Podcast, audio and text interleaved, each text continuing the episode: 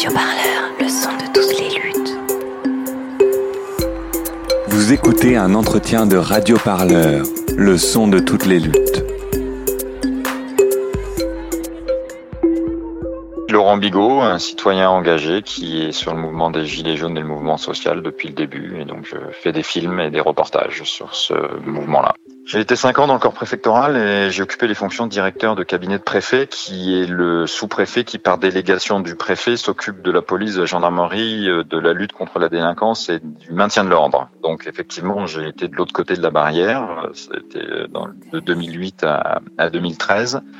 Et euh, ben, la police que j'ai connue n'est pas celle que je vois sur le terrain aujourd'hui. Il y a un comportement qui n'est plus du tout euh, conforme à l'éthique et qui n'a plus rien à voir avec l'ordre public. D'habitude, souvent sur les manifestations, je suis accompagné de ma fille, comme ça on est deux à filmer, ça nous permet d'avoir des, plus de, de précision et d'angle de vue. Mais là, j'étais seul parce que j'y étais pour des raisons professionnelles.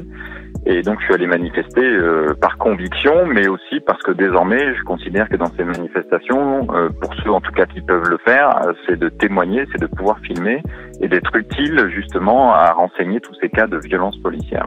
Euh, c'est pas les c'est pas les policiers que je vise en particulier parce qu'on fait des reportages sur les manifestations et puis on ne met pas que ça dans les reportages, c'est tout, on couvre toute la manifestation. Il trouve malheureusement que le volet violence policière prend de plus en plus de place. Quoi.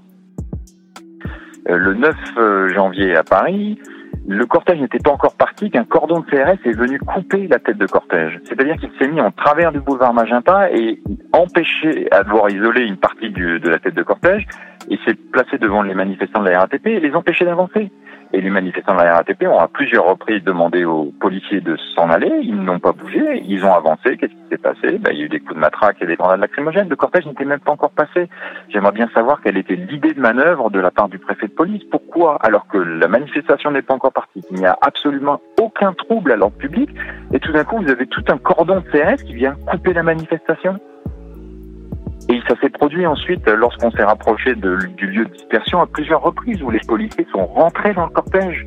C'est-à-dire les braves et, euh, les effectifs euh, en uniforme de la préfecture de police sont rentrés dans le cortège, ont isolé à plusieurs reprises la tête de cortège du reste de cortège. Et donc on avait deux cordons de policiers, un qui poussait la tête de cortège vers Saint-Augustin, le lieu de dispersion, et un autre cordon qui empêchait tout le reste du cortège d'avancer le 5 décembre dernier, il s'est produit exactement la même chose. C'est-à-dire qu'on a l'impression que la stratégie de maintien de l'ordre consiste à faire en sorte que le cortège n'aille pas jusqu'au bout. Place de la République, c'est extrêmement festif, c'est en train de se mettre en place. Il y a tout un groupe de gilets jaunes qui est au niveau de la, statue. Et puis sinon, les cortèges syndicaux, euh, suivant euh, chaque, euh, chaque syndicat, est sont en train de se mettre en place. on voit des groupes de manifestants de la RATP qui arrivent et qui sont derrière des banderoles qui se regroupent par ligne de métro, etc. Il n'y a vraiment aucun problème. Et, euh, et quand euh, de mémoire, oui, le départ était vers 13h30, vers, vers 13h15, je me suis dit tiens, je vais aller vers la tête de cortège. Donc le cortège était en train de, s'installer sur le boulevard Magenta, mais n'était pas en route. Hein, C'est-à-dire, c'est par section, les, les gens s'installent. Et lorsque je suis arrivé au niveau de pratiquement jusqu'à la tête de cortège, j'ai vu des CRS qui ont coupé la tête de cortège et qui se sont vraiment mis, mais euh, alors que le cortège n'était pas du tout parti, ont vraiment coupé et là, il y a eu les premiers incidents parce que les manifestants de la RATP ont à plusieurs reprises demandé au CRS de partir pour que la manifestation puisse partir. Ils ont refusé. Les manifestants ont avancé, donc je vous dis, coup de matraque, grenade lacrymogène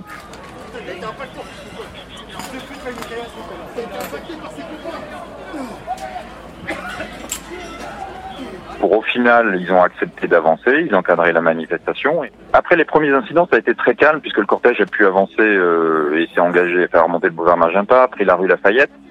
Et euh, de nouveau, les braves sont. Puis, vous savez, les braves, ils ont une tenue qui est, qui est pas très rassurante. Hein. Ils ont des casques de moto, ils sont armés jusqu'aux dents, euh, ils ont des comportements qui peuvent être perçus par les manifestants comme étant extrêmement hostiles. Et ils ont commencé, quand on s'est rapproché de Saint-Lazare, à être de plus en plus présents euh, au niveau du cortège. Et ça, ça a créé des tensions. Les gens leur ont demandé de partir, euh, parfois d'une manière assez virulente, euh, mais les gens demandaient de partir. Et il y a eu un premier accrochage juste avant d'arriver à Saint-Lazare, où ils ont une première fois utilisé des, des grenades lacrymogènes. Et puis, une fois qu'on a eu dépassé Saint-Lazare et qu'on se, qu'on se dirigeait vers Saint-Augustin, alors là, ils sont vraiment rentrés dans le cortège. C'est la version du préfet allemand, mais lui, euh, il défend sa cause, c'est normal, hein, ça paraît cohérent. Euh, la réalité, c'est que c'est pas tendu. En revanche, à partir de ce moment-là, c'est devenu de plus en plus tendu. Et effectivement, ensuite, la manifestation a dégénéré. Et là, pour le coup, c'est devenu très tendu. Mais au moment où ça se produit, ça n'est pas tendu. c'est l'intervention des policiers qui ont créé les tensions. C'était calme, hein, c'était, je dis pas que c'est pas des gens qui étaient virulents hein, en tête de cortège, hein, qui, euh, qui, même il y a eu sûrement des insultes, mais ça justifie pas l'intervention dans un cortège. Et pourtant, ils avaient nassé toute la, toute la place Saint-Augustin. Donc, s'ils avaient eu besoin d'intervenir ensuite sur des éléments virulents ou casseurs, ils pouvaient le faire à place Saint-Augustin. Mais je ne sais pas pourquoi.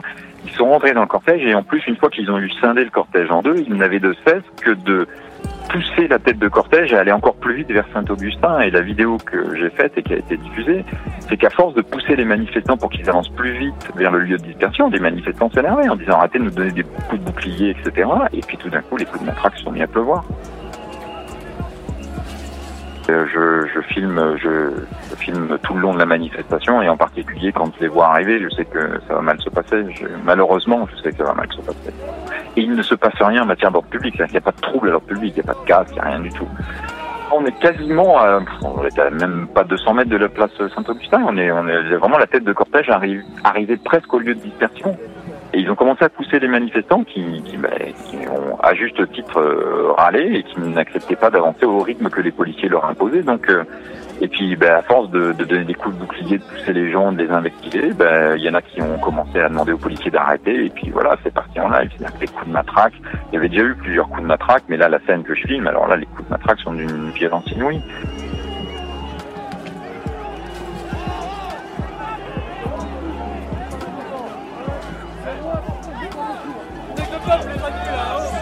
Tout le monde s'est focalisé sur le tir de LBD à juste titre, mais dans la même séquence, ils ont tapé comme des nuls. J'ai jamais, j'ai vu énormément de blessés ce 9 janvier. J'ai filmé des flaques de sang sur le sur le trottoir.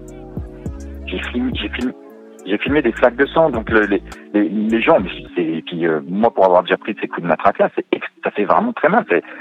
C'est vraiment des objets contondants, ça fait vraiment très très mal.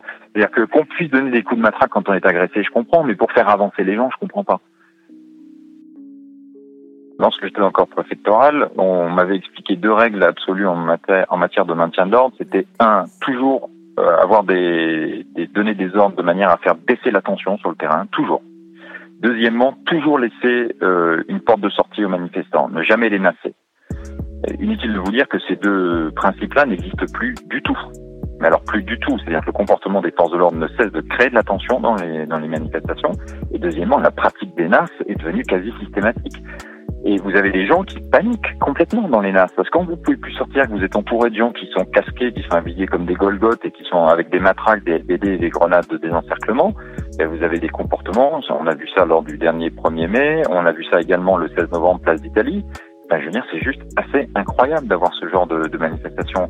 Qu'on fasse évoluer la doctrine de maintien de l'ordre pour être plus mobile, pour être plus efficace en matière de maintien de l'ordre, et que ça ne débouche pas sur ce sur quoi ça a débouché. C'est-à-dire qu'aujourd'hui, au motif qu'on considérait que la précédente doctrine permettait aux casseurs de casser, aujourd'hui on a changé de doctrine, et quel est le bilan? C'est que il y a toujours de la casse, peut-être un peu moins que dans les années précédentes, mais surtout on a des mutilés, on a des gens mutilés, des gens éborgnés, des mains arrachées, des blessures graves.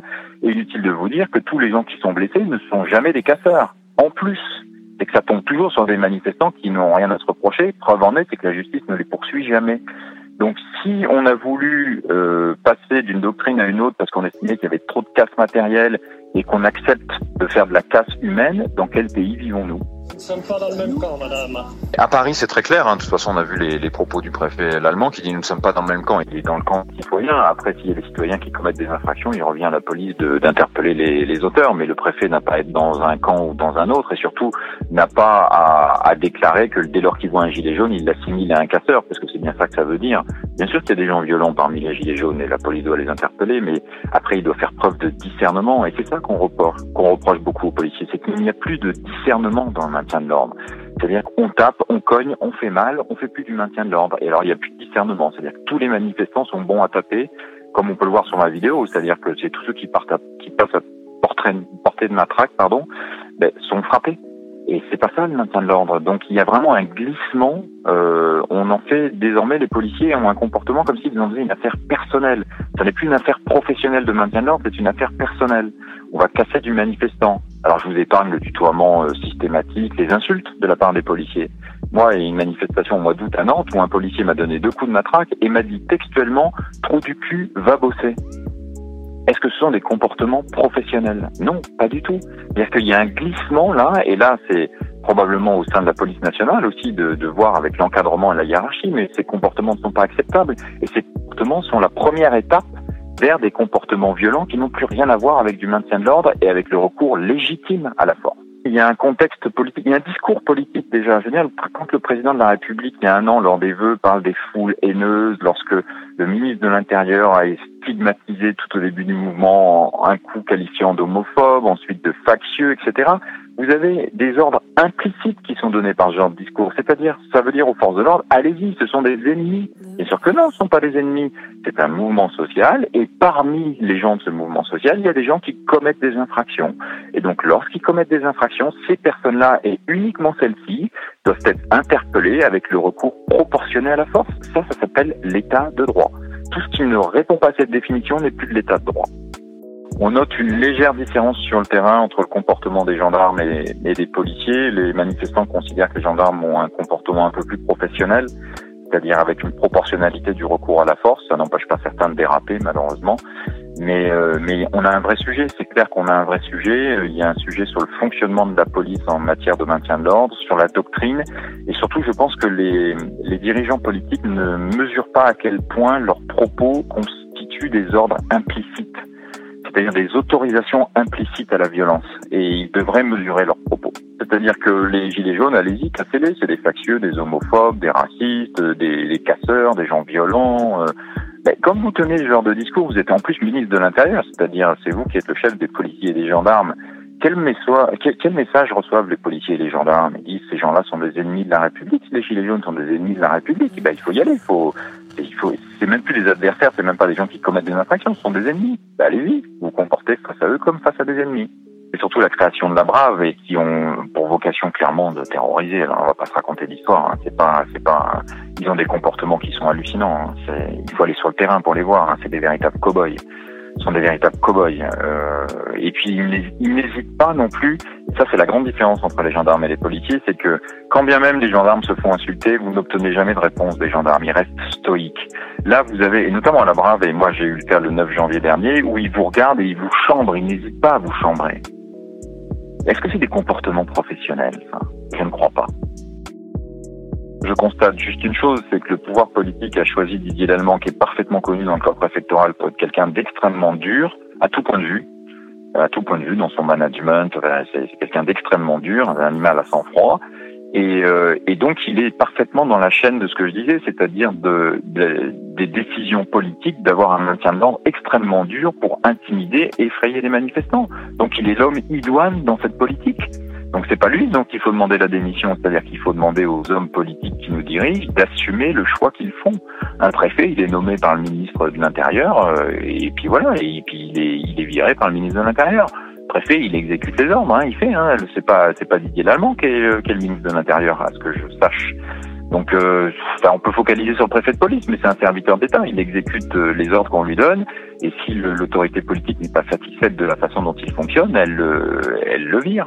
Donc, euh, la, la, focalisation sur le préfet de police, elle n'est pas pertinente. Il faut aller, euh, il faut aller au-dessus. C'est évident qu'il faut aller au-dessus. Je voudrais juste souhaiter que, la France retrouve un peu de sérénité dans son fonctionnement social et politique surtout, parce que parce que c'est dans l'intérêt de personne et en fait on se rend compte que au final ça dresse une partie des Français contre une autre partie des Français parce que quoi qu'on ait à reprocher aux policiers, ça reste des citoyens français et ils font partie du peuple français. Mais aujourd'hui on les a adressés eux contre une partie des autres Français qui manifestent et ça c'est dans l'intérêt de personne. En tout cas c'est pas la conception que j'ai du gouvernement d'un pays.